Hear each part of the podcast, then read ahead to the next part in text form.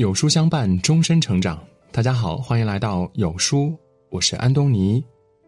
今天我们要分享的是：真正聪明的人从不纠缠，不纠缠于自己的糟糕的境遇，是一种通达的智慧。苏轼被贬黄州期间，生活困苦，又无事可做。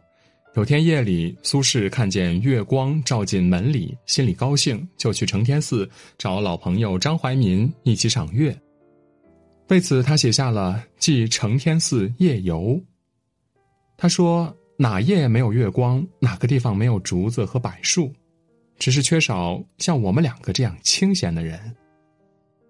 人生困局中，他还能悠闲的赏月。”万事不留于心的豁达，让他洒脱的看待是是非非，不纠缠自己，让自己活得更精彩。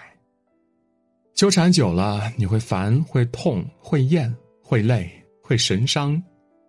实际上，到最后，你不是跟事儿过不去，而是跟自己过不去。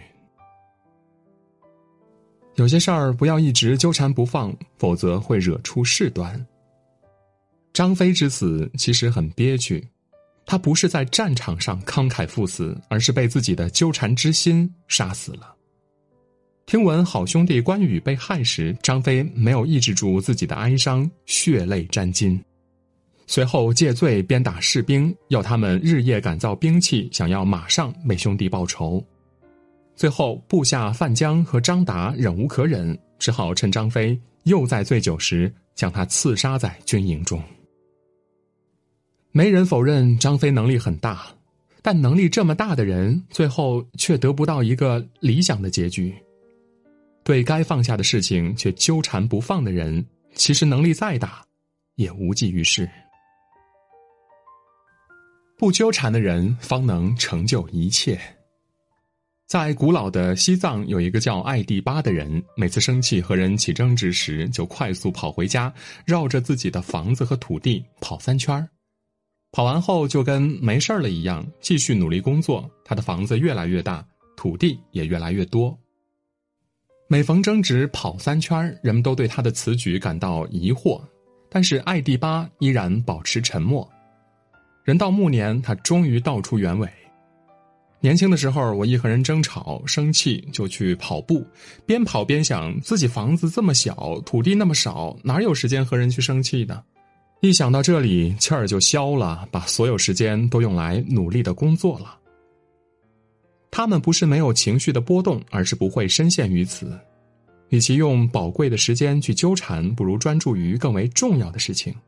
他们明白，纠缠的过程只会加剧损失。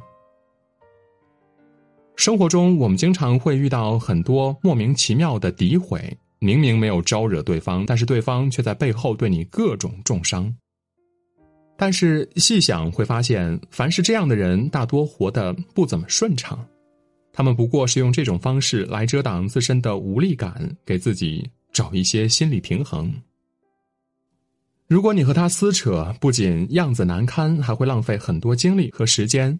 此时你要是和他纠缠，你就输了。不计较才是最好的蔑视。女神王菲永远是一副爱谁谁的模样，任凭你说三道四，无谓的废话她从来不多说一句。她坦然的经营着自己，就算全世界都说她的流言蜚语，她也不解释，不搭理，只侧身从各种羁绊中穿过，走到自己想去的地方。风流不再谈丰盛，袖手无言味最长。